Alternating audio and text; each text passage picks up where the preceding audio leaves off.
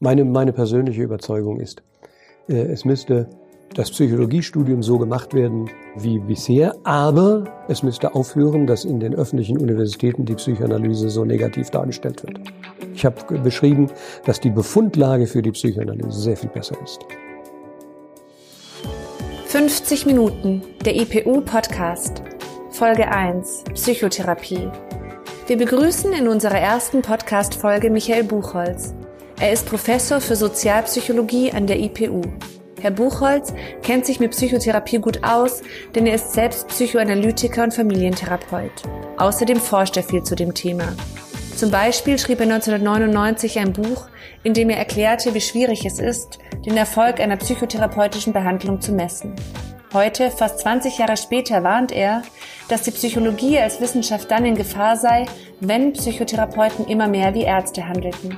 Damit spricht er eine aktuelle Kontroverse an, denn es gibt Überlegungen, das Psychologiestudium ähnlich aufzubauen wie das Medizinstudium. So wie in der Medizin am Ende des Studiums die Facharztausbildung folgt, würden Psychologen dann zu Psychotherapeuten ausgebildet werden. Michael Buchholz hält diese Entwicklung für problematisch. Er ist davon überzeugt, dass diese Direktausbildung der Psychotherapie schadet. Wie eine gute Psychotherapie funktioniert, erklärt er uns in dieser Podcast-Folge. Herzlich willkommen, Herr Buchholz, zu unserem IPU-Podcast. Heute sprechen wir ein bisschen über Psychotherapie. Und ähm, bevor wir noch ein bisschen das so kontextualisieren und so ein bisschen äh, darüber reden, was Sie da in letzter Zeit zu äh, geschrieben haben, vielleicht mal direkt als Eingangsfrage, was ist denn Psychotherapie? Erstmal herzlich willkommen, Herr Jakubowski. Ich freue mich, dass wir miteinander reden. Die Frage nach einer Definition von Psychotherapie ist wahrscheinlich unbeantwortbar, weil es international keine Definition gibt, auf die man sich einheitlich hat verständigen können. Ich glaube, dass es dafür ganz gute Gründe gibt. Bisher jedenfalls gab. Psychotherapie findet ja zunächst mal in Behandlungszimmern statt, wo Leute nichts anderes tun, als miteinander reden. Also selbst ein Musiktherapeut äh, macht etwas Musik mit seinem Patienten zusammen und dann wird darüber gesprochen. In der Verhaltenstherapie wird gesprochen und eine Instruktion erteilt, sich zu entspannen oder bestimmte Thought-Stoppings zu machen oder andere Dinge.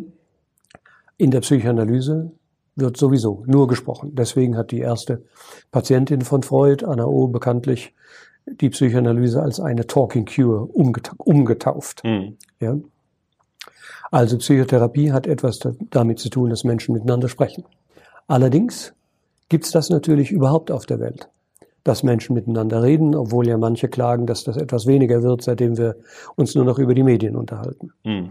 Das Sprechen miteinander ist in sich angelegt auf Verständigung, kann aber natürlich auch erhebliche Verletzungen erzielen. Das ist der Punkt, den man in der Psychotherapie zu vermeiden versucht, indem man über erzielte Verletzungen spricht und auf diese Weise etwas zu erreichen versucht, dass Verletzungen ausheilen können, Verwundungen überhaupt erinnert werden, deren Einfluss auf die Gegenwart, äh, auf die aktuelle Gegenwart, das gegenwärtige Erleben, auf die gegenwärtigen Beziehungen selber zum Thema gemacht werden, ohne dass dabei Verletzungen passieren sollen. Tatsache allerdings ist, die kommen auch manchmal vor. Ja, passiert ja, immer wieder. Das passiert immer wieder. Und das ist schon ein Job für Psychotherapeuten, da gut ausgebildet zu sein. Mhm. Lassen Sie mich ein Wort sagen dazu, warum die Psychotherapie so schlecht definiert werden kann. Mhm. Viele Patienten machen ja die Erfahrung, dass äh, man zu einem Psychotherapeuten geht und will eine Psychoanalyse machen und erfahren, nein, sie sollten besser eine tiefenpsychologische Therapie machen oder eine Verhaltenstherapie oder erst einmal an einer Gruppe teilnehmen oder ähnliches.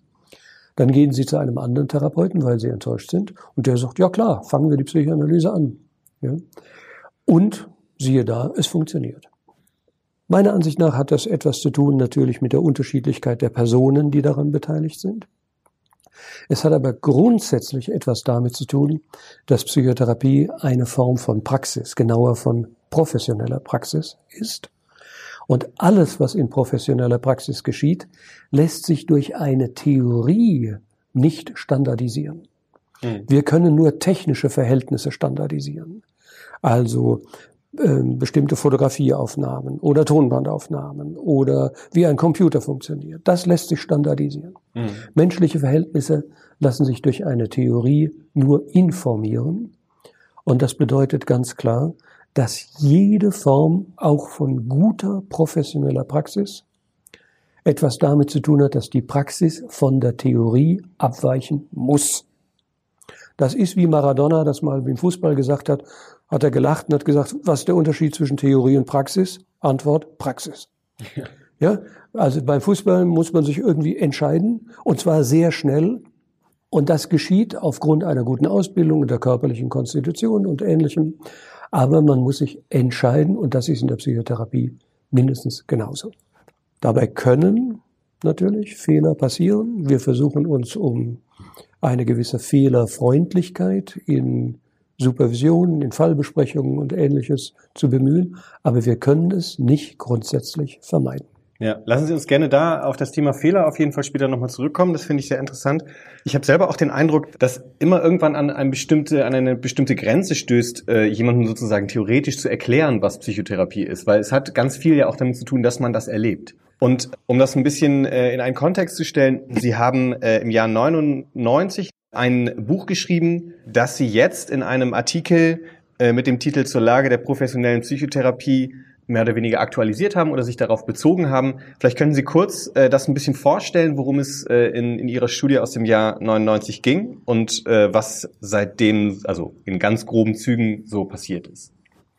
Also damals äh, habe ich das zu systematisieren versucht, was ich jetzt gerade angedeutet habe, dass eben psychotherapeutische Praxis, professionelle Praxis, sich geradezu dadurch auszeichnet, dass es durch Theorie nicht determiniert werden kann. Das geht nicht. Also was in einem Gespräch passiert, das hat der Gadamer mal so sehr elegant formuliert, äh, wer ein Gespräch führen will, führt kein Gespräch. Wenn, also wenn der sozusagen ein Gesprächsführer hm. da wäre, dann könnte der gar kein Gespräch Im führen. Im Sinne eines Leiters. Im Sinne eines Leiters, genau sondern die Kunst besteht darin, sich vom Gespräch führen lassen zu können. Das Gespräch selbst übernimmt gegenüber den Teilnehmenden so etwas wie eine dritte figurative Kraft, entfaltet eine eigene Dynamik und die beiden Beteiligten müssen sich dieser Dynamik gelassen aussetzen können. Wenn man nun fragt, wo ist denn da die Wissenschaft, dann ist die Antwort ganz klar, Psychotherapie hat Wissenschaft und Theorie und empirische Befunde und so etwas zur Seite. Also, was ich damals formuliert habe, war, dass die äh, Wissenschaft eine Systemumwelt der, Psycho der professionellen psychotherapeutischen Praxis ist, genauso wie die Rechtsverhältnisse. Die kommen in der Umwelt vor. Mhm. Aber wenn die Rechtsverhältnisse gewissermaßen außer am Anfang einer psychotherapeutischen Behandlung im Gespräch selber hochgradig relevant würden, dann hätten wir es weniger mit Psychotherapie, sondern mit einer anwaltlichen Beratung oder Ähnlichem zu tun. Manchmal spielt in der Psychotherapie natürlich auch Pädagogik eine Rolle. Freud hat schon gesagt, dass der Psychoanalytiker auch manchmal der Lehrer, der Lebenskunstlehrer seines Patienten sein muss. Hm. Aber im Prinzip soll das nicht so sein, sondern die Psychotherapie ist ein eigenes Handlungssystem, ein eigenes Handlungs- plus Interaktions- plus Sprechen-System, wenn man es mal vollständig ausdrücken will. Und darum herum gibt es andere Systeme, die einen gewissen Einfluss auf dieses System haben. Aber die Interaktion des Psychotherapiesystems schirmt sich gegen diese Einflüsse ab. Das war die Idee von 1999. Und mittlerweile haben wir eine äh, Situation, dass wir einerseits das, was innerhalb der Psychotherapie geschieht, sehr viel besser beschreiben können. Bis in viele kleine Details, aber auch die großflächigen, langfristigen Interaktionsstrategien. Man muss ja bedenken, dass Psychotherapeuten es manchmal staunenswerterweise fertigbringen, etwas, eine, eine kleine Winzigkeit, die in einem ersten Interview passiert ist, sich zu merken und irgendwie 25 Stunden später einem Patienten zu sagen, sich daran zu erinnern und plötzlich wird die Bedeutung dessen, was da vor 25 Stunden geschehen ist, in einer ganz neuen Weise für einen Patienten verständlich. Plötzlich ergibt sich ein Sinn. Plötzlich ergibt sich ein Sinn. Hm. Und das ist überhaupt die Tätigkeit innerhalb des ähm, Interaktionssystems Psychotherapie, dem Geschehen selber einen Sinn zu geben. Und dabei machen wir von Metaphern Gebrauch, von anderen, von anderen Sprechweisen. Manchmal ist es sehr hilfreich bei stark zwangsneurotisch gestörten Menschen, wenn man eine Parabel erzählen kann oder ein Märchen, die sich auf das bezieht, was der Betreffende gerade erlebt, weil solche Menschen es gar nicht gut leiden können, wenn man ihnen sozusagen im Gespräch zu dicht zu nah mhm. auf, den, auf den Pelz rückt. Aber wenn sie über das Medium einer Parabel oder eines Gesprächs angesprochen werden können, dann verstehen sie sehr wohl, weil das meistens ziemlich intelligente Leute sind, verstehen sie sehr wohl, was damit gesagt wird, obwohl es manifest im Text überhaupt nicht erscheint. Mhm. Also ja? ein bisschen wie etwas Drittes, was, wo das, wodurch ja. es anschaulich wird. Ja, man spielt über die Bande sozusagen. Ja, genau. Ja. Und was ich im äußeren Feld der Psychotherapie verändert, sind, einer, sind also einerseits wissenschaftliche Befunde. Und da muss man sagen, hat die Psychoanalyse Gott sei Dank einen ungemein starken Stand. Die empirischen Befunde über die sogenannten, über den sogenannten Outcome der Psychotherapie sind sagenhaft gut. Ich nenne nur mal ein Beispiel. Insgesamt über alle Formen der Psychotherapie hinweg betrachtet, geben Psychotherapieforscher an, dass die Psychotherapie eine Effektstärke von 0,8 habe. Mhm. Ich will jetzt gar nicht erklären, was Effektstärken sind. Nur als Vergleich. Wenn Sie ein psychopharmazeutisches Medikament auf den Markt bringen, dann genügt eine Effektstärke von 0,3 und ich glaube, eins wäre das Maximum, ne? Nein, geht auch darüber hinaus. Ja, Ach so, okay. ja? Ja, dann, ja, dann genügt eine Effektstärke von 0,3, mhm. damit pharmazeutische Produkte zugelassen werden mhm. können. Antidepressiva Sie, beispielsweise. Antidepressiva. Mhm. 0,8 ist also schon mal sehr viel besser. Und die Psychoanalyse hat eine Effektstärke weit über diesem Durchschnitt aller Psychotherapien von etwa 1,4 bis 1,5. Ach, so hoch sogar. Mhm. Ja, und das ist sozusagen in der, Öf in der öffentlichen Meinung wenig angekommen, aber die Psychotherapieforscher wissen das, freuen sich darüber. Es gibt natürlich ein bisschen Konkurrenz dazu, aber es scheint so zu sein, dass es eine solche stabile, eine stabile Befundlage ist. Also Sie haben schon davon gesprochen, dass es ja, es gibt ja verschiedene Schulen und wenn Sie äh, erzählen, dass die Psychoanalyse äh, gute Effektstärken ähm, erzielt, frage ich mich aber trotzdem, was, äh, wie kann man denn erklären oder sich dem ein bisschen nähern, was eine gute Psychotherapie ist oder ein guter Psychotherapeut? Ist das überhaupt, also irgendwoher, also offensichtlich äh, ist das die, die Psychoanalyse als Verfahren da schon mal äh, ein guter Indikator für, aber wie kann man das denn möglicherweise noch anders festmachen? Wo Sie auch sagen, es ist, äh, die Profession besteht eben darin, dass äh, also die Profession ist an den Menschen gebunden. Also an die Person. Ja, genau, an die, an die mhm. Person gebunden, mhm. genau. Wie kann man das äh, ein bisschen erklären? Also, ich glaube, dass etwas dazugehört, ähm, das ist meine persönliche Meinung, dass äh, taucht in modernen Professionstheorien auf. Das taucht aber auch bei Autoren wie Winnicott von der Psychoanalyse auf. Und das heißt gutes Betragen. Ja, also der Winnicott hat mal formuliert, äh, wenn ich eine Analyse beginne, dann möchte ich erstens das alles überleben, zweitens mich gut betragen. Hm. Ja, und äh, das ist keine geringe Bedingung und eigentlich meint das so etwas, was man in einer älteren Terminologie den Takt genannt hätte. Mhm. Psychotherapeuten sollten ein Taktgefühl haben. Und das bedeutet vor allem ein Gefühl dafür, nicht zu früh, zu tief eindringen zu wollen. Mhm. Patienten brauchen ein Gefühl, dass sie es sind, die die Veränderung in ihrem Leben hervorbringen. Und wenn man ihnen das gewährt und es ihnen sogar erklärt, dass das das Einzige ist, dann können sie irgendwann dazu kommen, die Autoritätszuschreibung an den Therapeuten aufzugeben und zu begreifen, dass sie selber Herren im eigenen Hause sind, aber dass sie dazu manchmal auch ein bisschen aufräumen müssen. Mhm. Ja, damit, damit sie ihre Bücher nicht einfach irgendwo ablegen und äh, ihre Schuhe einfach abends in die Ecke schmeißen, sondern sie am nächsten Morgen auch wiederfinden, um es mal so metaphorisch auszudrücken und dass da eine gewisse Geordnetheit in ihr Leben kommt, ohne dass das eine zwanghafte Ordnung sein muss. Sie also ihr Haus selber in Schuss halten können. Mhm. Ich benutze die Metapher vom Haus als eine ganz alte Metapher so, wie wir von jemand altes Haus sagen, na altes Haus oder ja, so in, die, in, die, in dieser Weise. Ja, ich äh, finde das ein sehr gutes Bild. Allerdings, was mir immer wieder äh, begegnet, jetzt also unabhängig davon, welche Art von Psychotherapie das ist, ist, dass ähm, Menschen, Patienten eben quasi genau darüber sich ein Stück weit beschweren, äh, dass sie sagen, ja, und dann gehe ich da hin und irgendwie dann passiert da nichts. Das Ja. Klassische in der Psychoanalyse wäre, ja, und dann äh, erzähle ich da dieses und jenes Problem und was sagt der Psychoanalytiker? Nichts. Wie kann man mit diesem Spannungsfeld umgehen? Kann Ja. man das Patienten irgendwie erklären? Kann man da ihnen irgendwas mitgeben, dass es leichter auszuhalten ist oder so? Ja, ich gebe mal zwei Antworten auf diese Frage. Ja, das eine bezieht sich wieder auf das, was innerhalb des Behandlungszimmers geschieht oder vielleicht kann man auch sagen geschehen sollte. Und das heißt, man sollte einem Patienten erklären am Anfang der Behandlung, dass man schweigt und warum man schweigt. Und eine richtig sinnvolle Erklärung ist, es ist doch viel wichtiger, was in Ihnen vorgeht, als was ich dauernd dazu zu plappern hätte. Und irgendwann kommen Patienten auch dazu, wenn man ihnen eine Psychoanalyse durchführt und ihnen sagt, dass sie alles sagen sollen, was ihnen durch den Sinn geht, dann sprechen sie und vielleicht in der zweiten oder dritten Sitzung passiert es, dass sie eine Pause machen und schweigen und schweigen und dann eine nächste Geschichte von gestern oder vom Wochenende erzählen und wieder schweigen und wieder schweigen.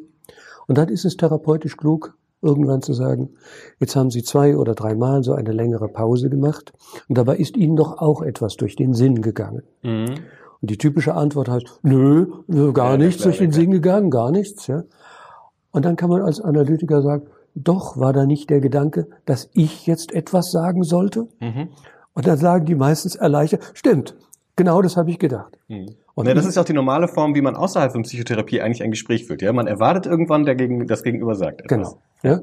Und ich sage dann, sehen Sie, das sollen Sie eben auch sagen und erinnere auf diese Weise an die Grundregel und erweitere das Verständnis, was die Patienten von der Grundregel hatten. Die denken nämlich meistens, das, wo, was ich sozusagen sonst an herumflatternden Gedanken im Kopf habe, was nicht zum Thema gehört oder nicht zur Sache, das kann ich da außen vor lassen. Mhm. Ich muss also ein nächstes Thema finden, damit es weitergeht. Ja. Das nächste Thema aber ist, jetzt wird dann damit zum nächsten Thema, ich denke gerade an meinen Therapeuten. Mhm. Und auf diese Weise plötzlich fängt es an, Spaß zu machen, der Grundregel zu folgen, weil man hat ein bisschen ein drolliges Erlebnis. Mhm. Es sieht so aus, als könnte der Analytiker Gedanken lesen, was er natürlich nicht kann. Aber er kann an einer Situation teilhaben, wo man in einer solchen Pause sich fragt, was denkt der andere jetzt? Mhm. Und das gehört zum therapeutischen Gespräch dazu, wird dort also eingeschlossen, während wir es in Alltagsgesprächen in aller Regel ausschließen, weil wir uns dort gut benehmen wollen. Das ist die eine Antwort. Mhm. Ja, die andere Antwort ist, wenn Sie, Sie haben ja danach gefragt, äh, dass Patienten solche Erwartungen haben. äh, Ich erzähle meinem Analytiker was und was sagt der? Nichts. Mhm. Es gibt noch eine ganz andere Antwort und dazu muss ich eine Spur ausholen.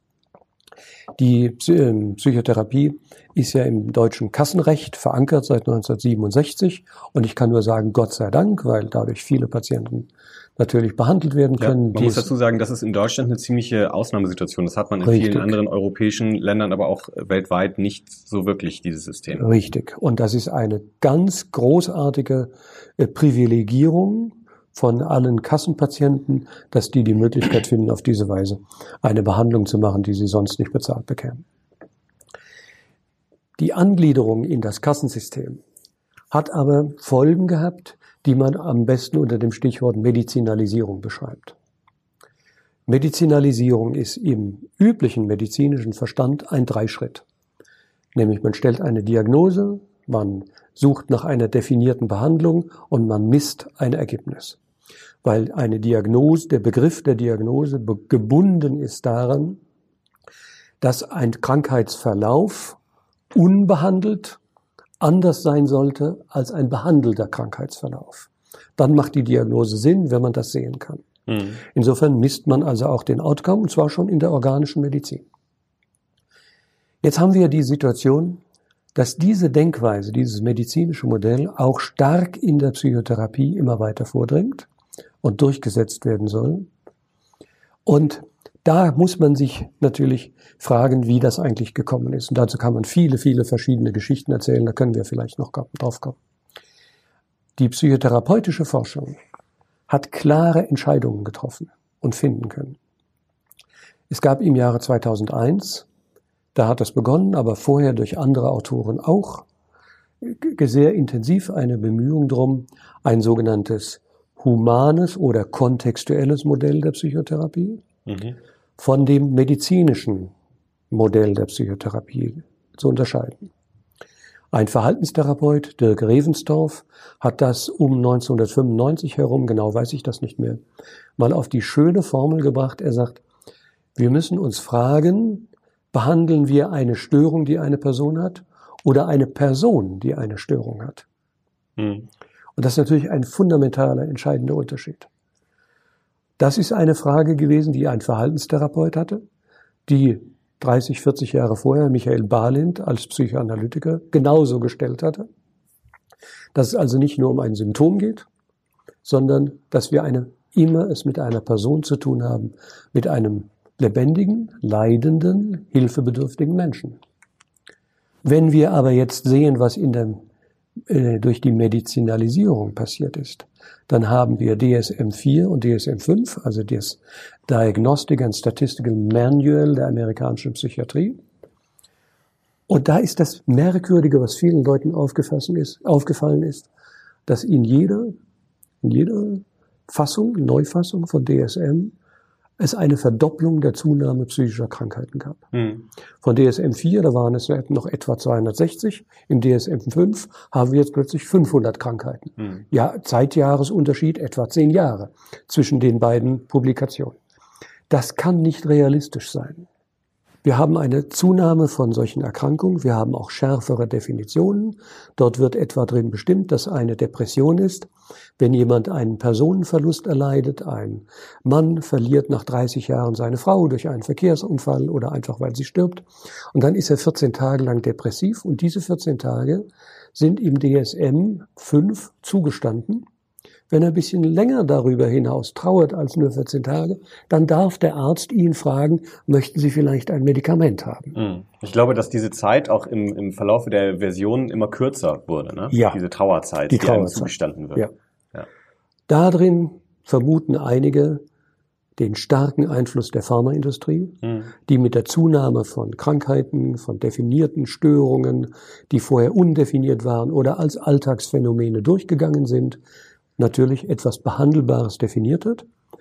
Und ganz, ganz viele therapeutische Untersuchungen sind darauf hinausgelaufen, dass man versucht hat, sprechende Behandlungen gegen pharmazeutische Behandlungen gegeneinander zu testen. Mhm.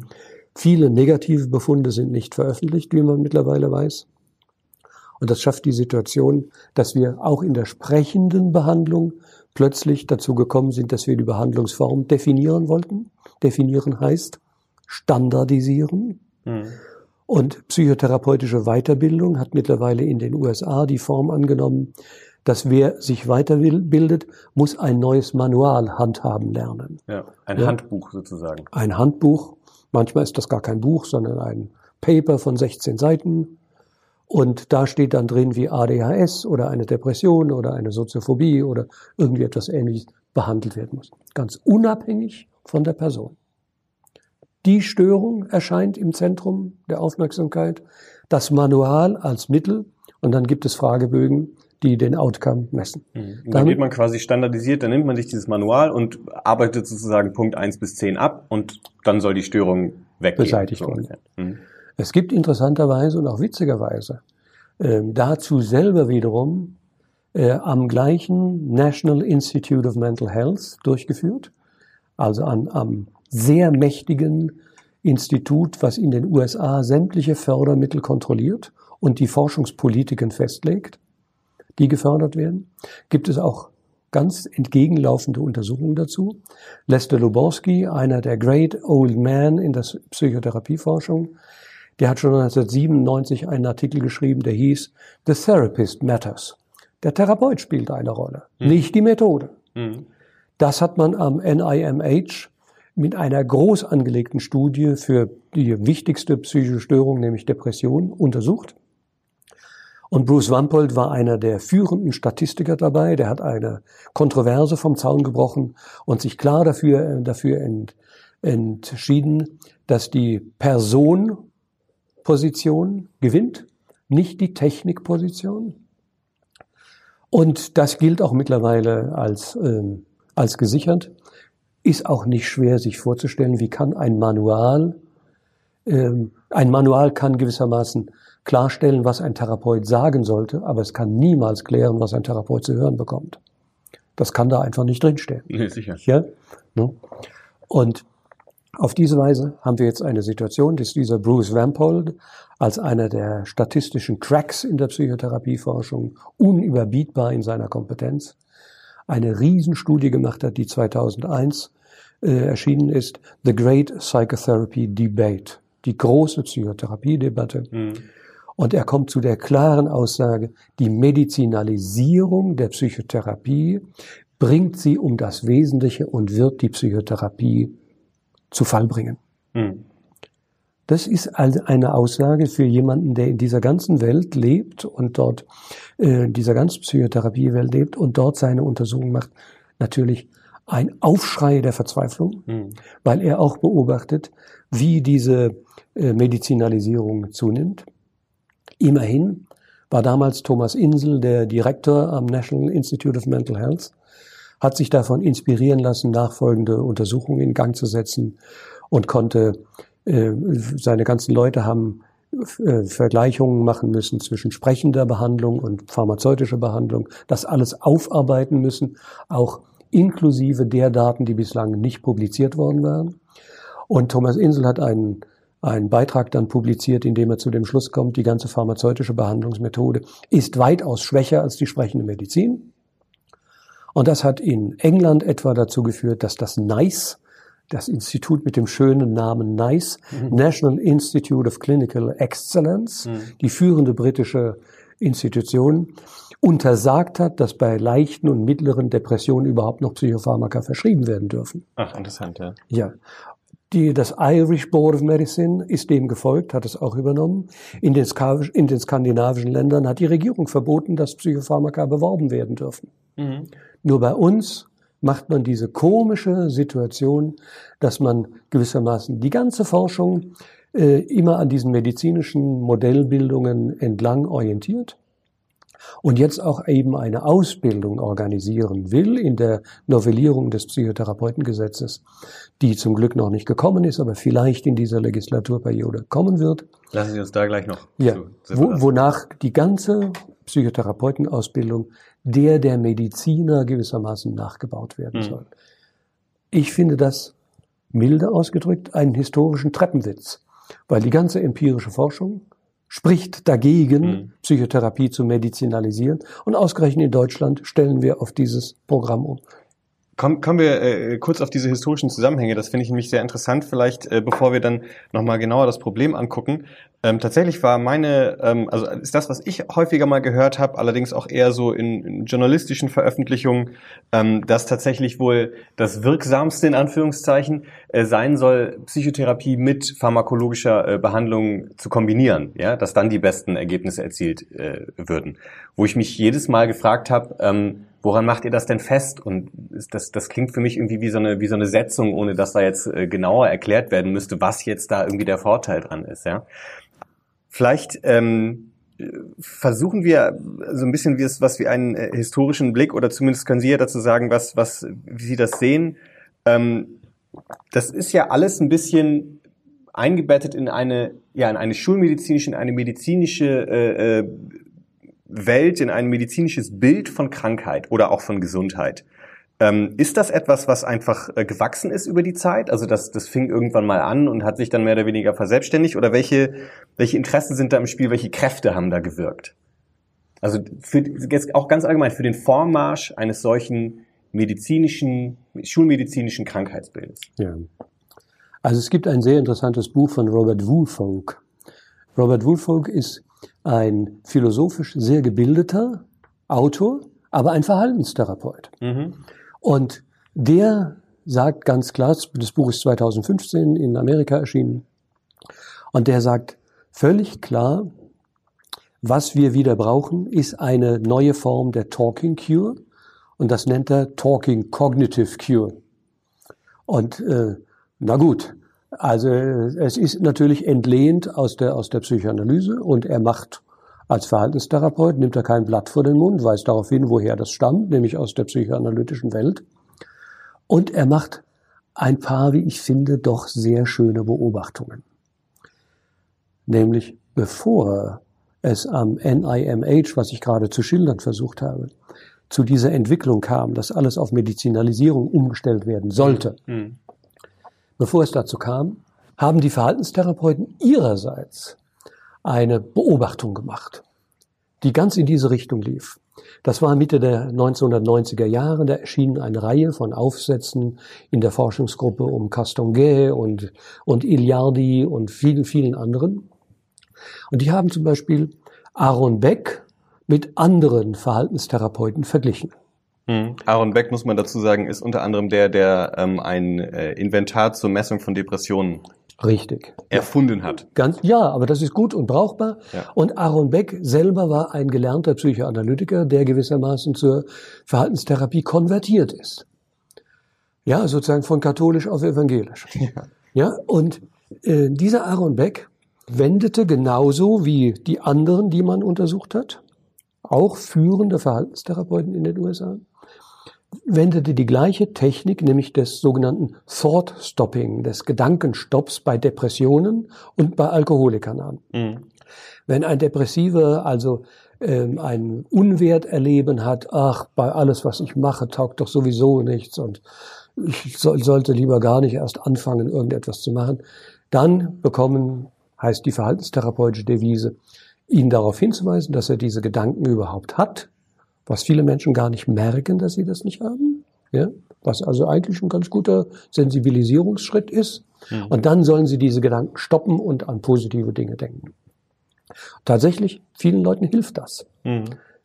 Die psychoanalytische Theorie heißt dazu natürlich das Über-Ich. Ja, ist da sehr einflussreich in der Niederhaltung eines äh, irgendwie geachteten Selbstwertgefühls. Jetzt stellten aber die Verhaltenstherapeuten fest, dass die Behandlungserfolge Erfolge bei Aaron Beck bereits eintraten, bevor er diese Technik überhaupt anwendete. Mhm. Ja? Und das wurde beschrieben als ein Early Therapy Phenomenon. Mhm. Und das wollte man zu untersuchen beginnen. Und solche Geschichten gibt es einige, die man da erzählen könnte.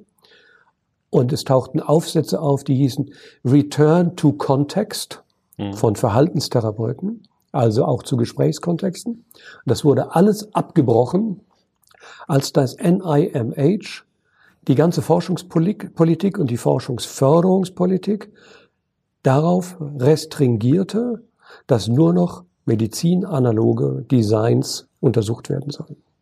Und damit hörte das auf. Mhm. Da hätte also die Verhaltenstherapie eine Chance gehabt, sozusagen mit der Psychoanalyse an etwas zu arbeiten, was eben den Kern der Psychotherapie ausmacht, Talking Cure. Mhm. Ja, und das ist gewissermaßen abgebrochen worden. Ich erzähle diese Geschichte, weil Sie ja gefragt haben, äh, wie das eigentlich gekommen ist. Mhm. Es gibt Autoren, die klar sagen, dass das NIMH massiv unter dem Einfluss der Pharmaindustrie mhm. gestanden habe.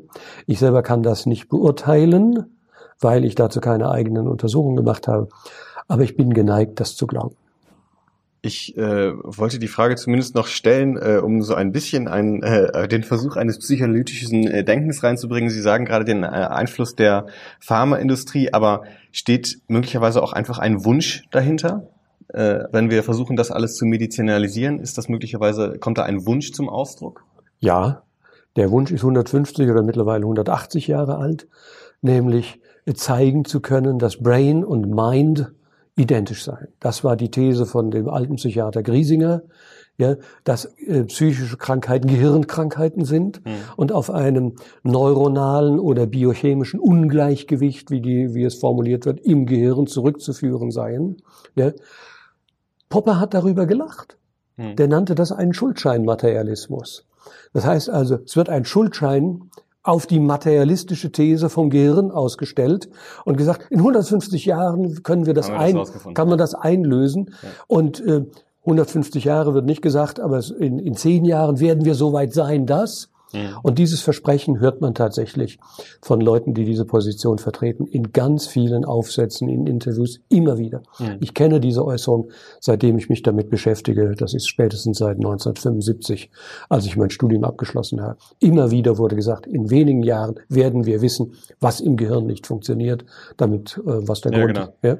Also nichts gegen die Neurowissenschaften, aber tatsächlich Nein. ist es selbst äh, in meinem ja nun doch etwas kürzeren Leben als ihrem, äh, äh, habe ich auch die Wahrnehmung äh, immer wieder gehabt, dass die Neurowissenschaften dann mal wieder gerade medial äh, so ein bisschen äh, betont wurden und dann gesagt wurde, ja, und jetzt innerhalb der nächsten, weiß ich nicht, was dann irgendwann gesagt wurde, innerhalb der nächsten zehn Jahre gibt es, wird es so und so viel Fortschritt geben. Dann waren die zehn Jahre rum und dann wurde gesagt, na ja, gab jetzt ja, vielleicht doch nicht ja, ganz so viel ja, Fortschritt, ja. Also das ist ja auch, äh, das, das klingt vielleicht für den einen oder anderen so ein bisschen fortschrittsfeindlich, ja, als würde man das nicht wollen oder als würde man irgendwie das so ein bisschen konservativ sehen. Aber ich glaube, es ist an der Stelle auch, äh, gerade wenn Sie sagen Brain und Mind, also Gehirn und ich sage mal Geist, ja. Mhm. Bewusstsein. Ähm, oder Bewusstsein, genau. Mhm. Ähm, äh, das, da geht es ja auch einfach darum, realistisch zu bleiben und sich anzugucken, womit haben wir es eigentlich zu tun ja, und äh, ja. der Psychotherapie eben dann auch den Platz einzuräumen, der ihr dann vielleicht auch zusteht. Ja? Stichwort Effektstärken.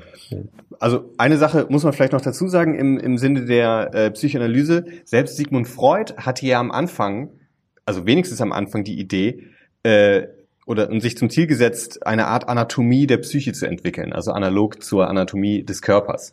Und äh, ist, glaube ich, mit der Zeit davon abgekommen, aber also tatsächlich ist das auch mehr oder weniger, also in Anführungszeichen psychoanalytische Tradition, ja, diese, diese Idee so zu haben.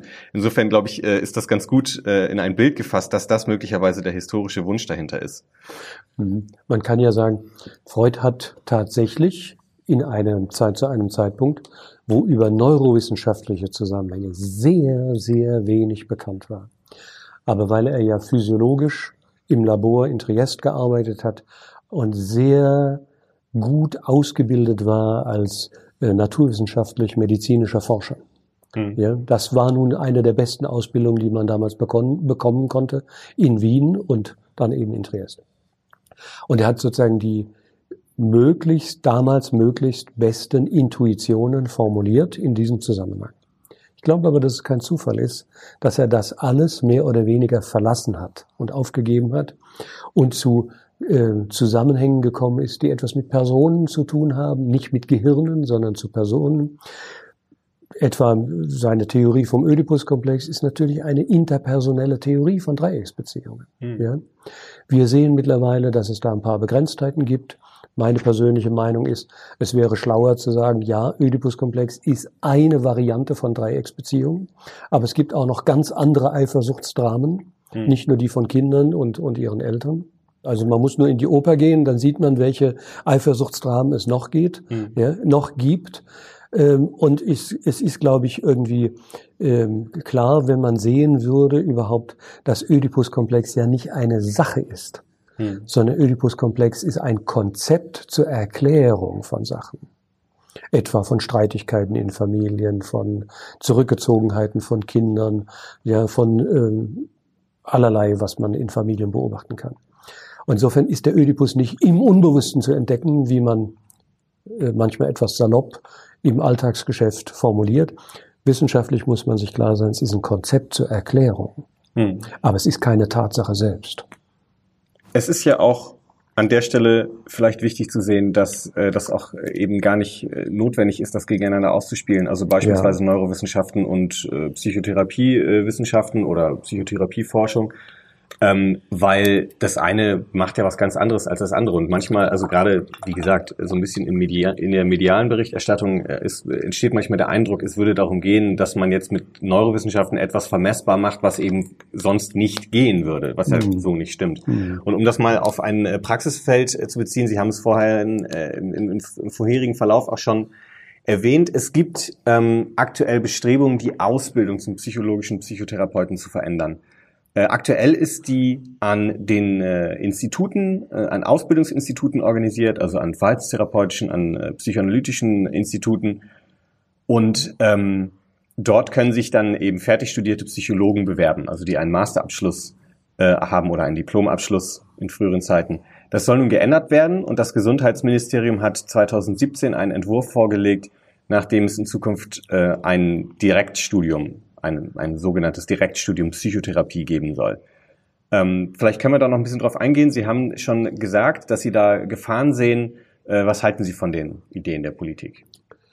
Also, so wie die Psychotherapie im Innenverhältnis, im Behandlungszimmer profitiert davon, wenn etwas Ruhe einkehrt, so würde auch die Psychotherapie im Außenverhältnis, also als Systemangebot Psychotherapie, davon profitieren, wenn dort mal etwas Ruhe einkehren würde.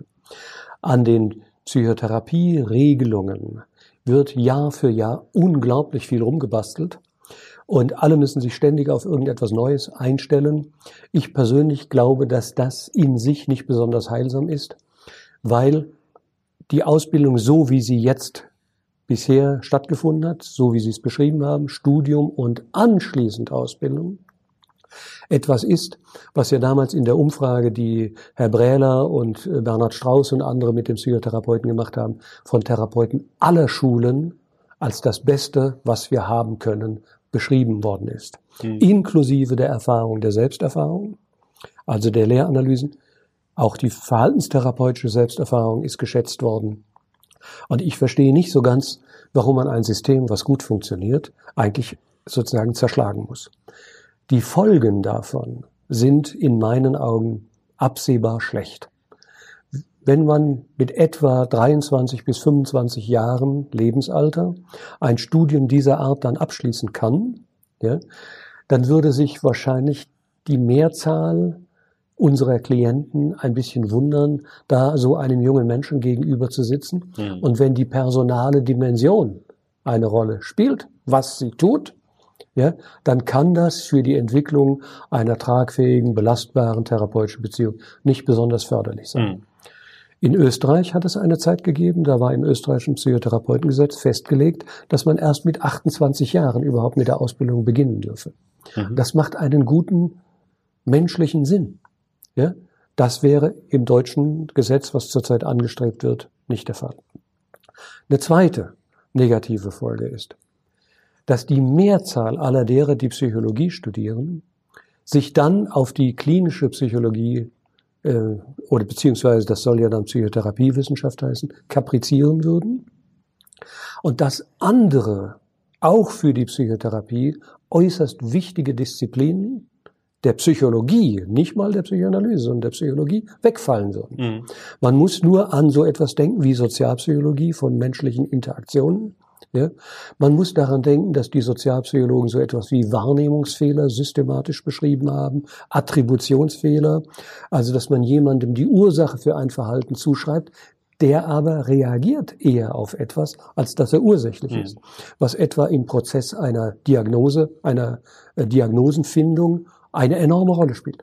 Das würde, wenn die Sozialpsychologie ganz marginalisiert wäre, gar nicht mehr mhm. aufscheinen. Würde nicht mehr unbedingt vorkommen. Würde nicht mehr vorkommen.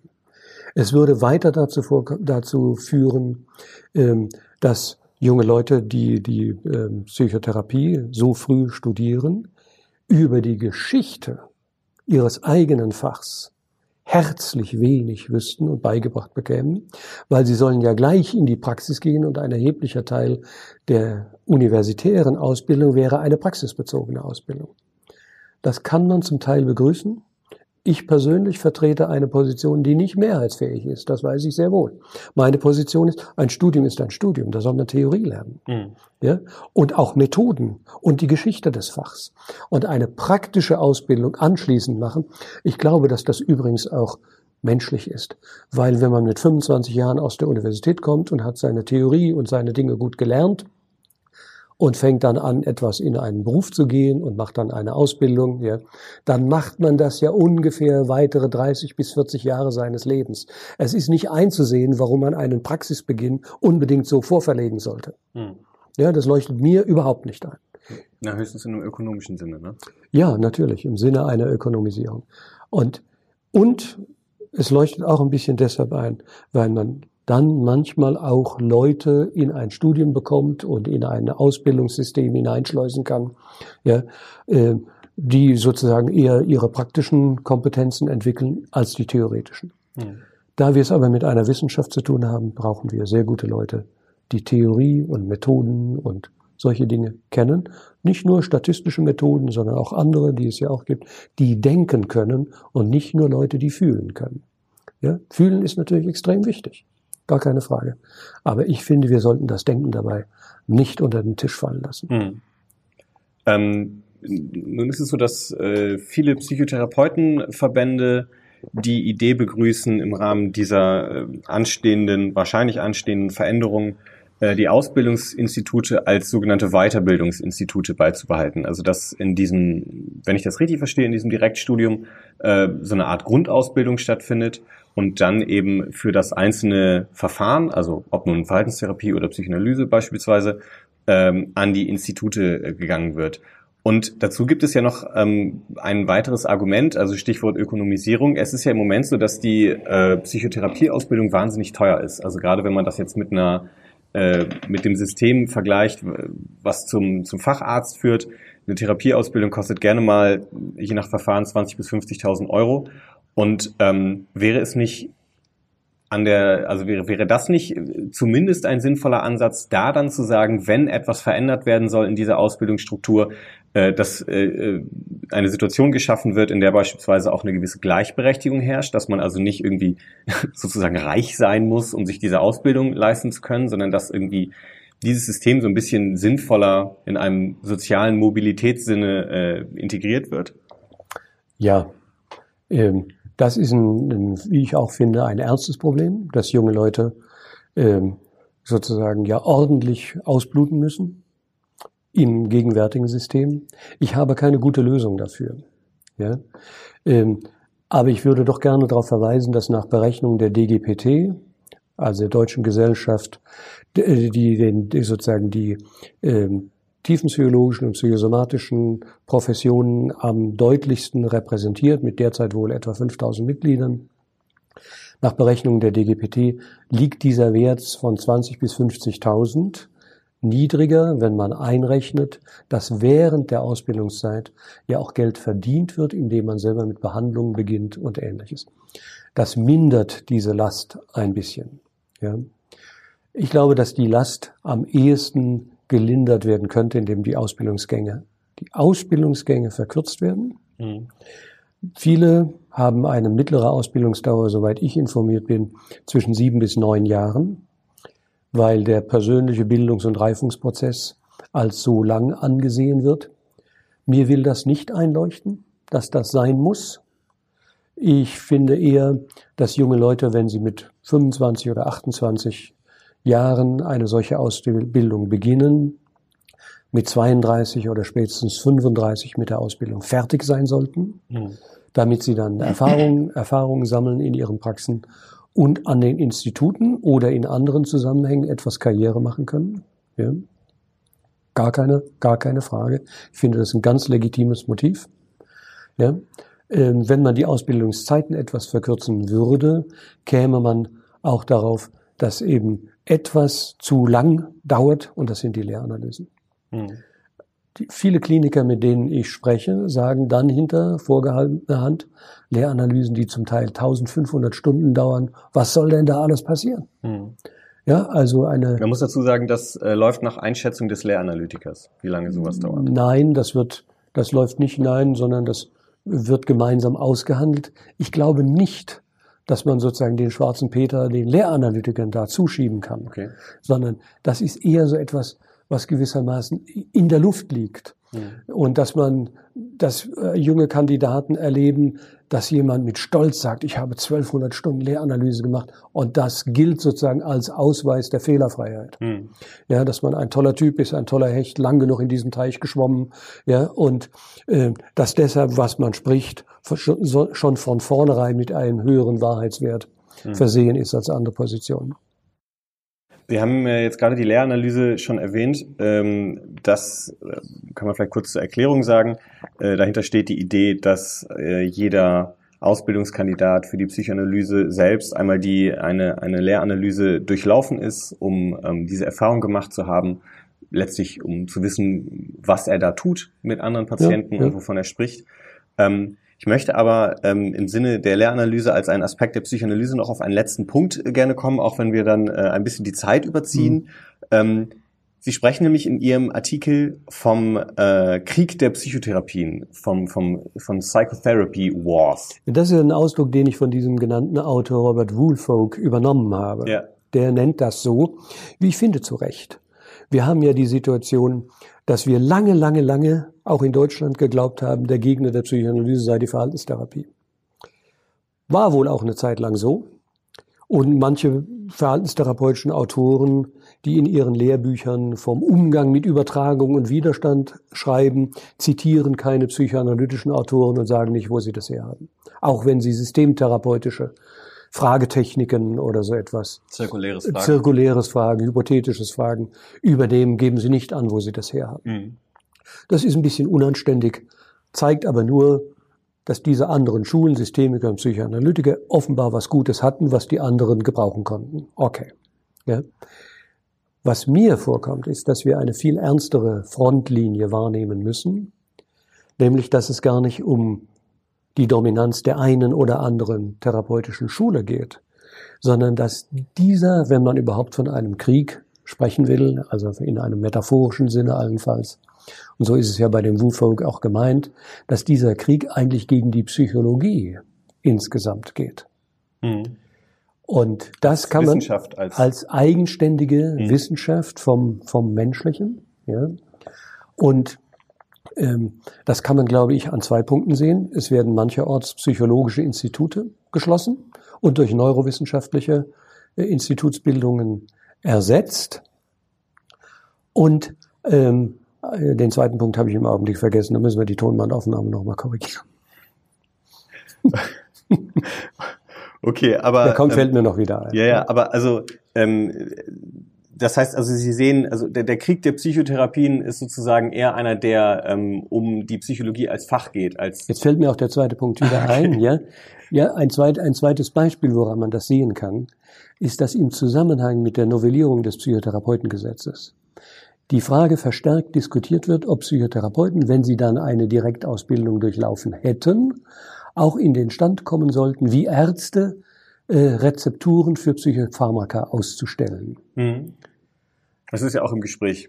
Das ist im. Gespräch und auch, und auch, ob Sie so etwas ausstellen können wie Arbeitslosigkeitsbescheinigungen, Einweisungen in Kliniken übernehmen und solche Dinge. Mhm. In meinen Augen ist dafür überhaupt kein sachlich dokumentierbarer äh, Notstand, dass Psychotherapeuten das machen sollten. Denn Psychopharmaka kann man in Zusammenarbeit mit jeweils am Ort befindlichen äh, Psychiatern verschreiben lassen, die das immer gerne machen. Äh, Arbeitslosigkeitsbescheinigung macht jeder, macht jeder Hausarzt und Mhm. andere Dinge auch. Wenn aber die Psychologen sowas machen, dann müssen sie dazu ja mindestens ein Jahr lang Pharmakologie studieren. Mhm. Und jeder etwas gescheitere Kopf wird sich sehr schnell sagen, oh, Pharmakologie, da brauche ich länger als ein Jahr für. Das ist so kompliziert und so viel, dann kann ich gleich Mathe, dann kann ich gleich Medizin studieren. Mhm. Okay. Und damit werden die, werden sozusagen, äh, die findet ein, ein Brain Drift von der Psychologie in die Medizin statt. Und es ist nur jetzt so, dass es dem Psychologen, ich glaube, gewissermaßen als Bestechung angeboten wird. Mhm. Ja? Dann Um das kriegt in er. diese Richtung zu drängen, in Richtung Medizin. Ob das intendiert ist, weiß ich nicht, aber meine Vorhersage ist so. Mhm, Okay. Dann versuchen wir doch zum Abschluss noch äh, eine Art kurzen Ausblick. Was würden Sie denn sagen, was ähm, müsste passieren, damit es eine positive Entwicklung im Sinne der Psychologie und im Sinne der Psychotherapie und damit natürlich auch der Ja. Menschen?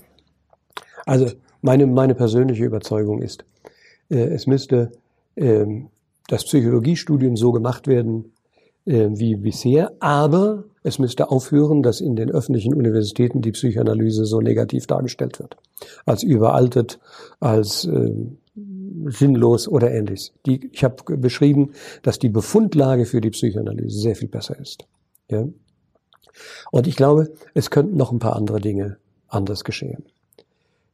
In den Ausbildungsinstituten könnte es sinnvoll werden, die Lehranalyse nicht nur darauf zu beziehen, dass jemand immer tiefer und immer tiefer und immer tiefer in seine eigene Geschichte hinabsteigt, bis er sich erinnert, was er im Geburtskanal erlebt hat, als den Ursprung des Traumas. Das halte ich für einen kompletten Unsinn, aber es wird von manchen vertreten.